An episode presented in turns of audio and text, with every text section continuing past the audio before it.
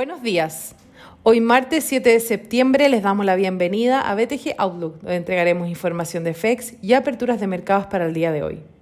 El tipo de cambio abre en 776,50 sobre el cierre de ayer con las bolsas globales con rendimientos mixtos, mostrando avances en Asia y retrocesos en Europa.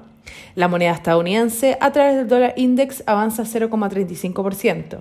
Por su parte, la tasa del bono del Tesoro 10 años se encuentra en 1,36%, avanzando 3,3%. El Eurostock 50 retrocede 0,15% y en Asia las bolsas muestran desempeños positivos, con el Nikkei rentando 0,86%, la bolsa de Hong Kong 0,73% y el CSI 300 de China 1,20%, después de los datos de balanza comercial que sorprendieron al alza al mercado. Estados Unidos permanece cerrado hasta ahora y ayer fue feriado por Labor Day. Los commodities operan negativos, con el cobre cayendo 1,6%, el petróleo WTI disminuyendo 1,4% y el hierro 1,13%. La moneda estadounidense a través del dólar index avanza 0,35%. Por su parte, la tasa del bono del Tesoro de 10 años aumenta a niveles de 1,36% en comparación con el 1,32% del cierre del viernes.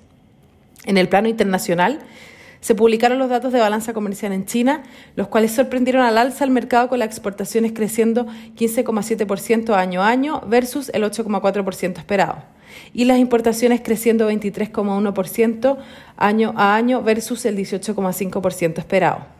En el plano local, el gobierno presentará un proyecto de ley al Congreso que busca extender la pensión básica solidaria de 60 a 80% para frenar el cuarto retiro de fondos de pensiones. Adicionalmente, se publicaron los datos de balanza comercial, anotando un superávit comercial de 6 mil millones de dólares con las exportaciones en 7.822 mil millones de dólares, desacelerándose con respecto al mes anterior y las importaciones en 7.816 mil millones de dólares, acelerándose con respecto al mes anterior. Por otra parte, el cuarto retiro de fondos de pensiones se votará este miércoles en el Comité de Constitución y este jueves en la Cámara de Diputados. El tipo de cambio opera en 778.3, volviendo a entrar al canal alcista de corto plazo con el dólar a nivel global avanzando, el cobre retrocediendo y las monedas emergentes principalmente negativas. En cuanto a los técnicos, el próximo soporte se encuentra en 774 y luego 771. Por su parte, al alza la principal resistencia se encuentra en 780.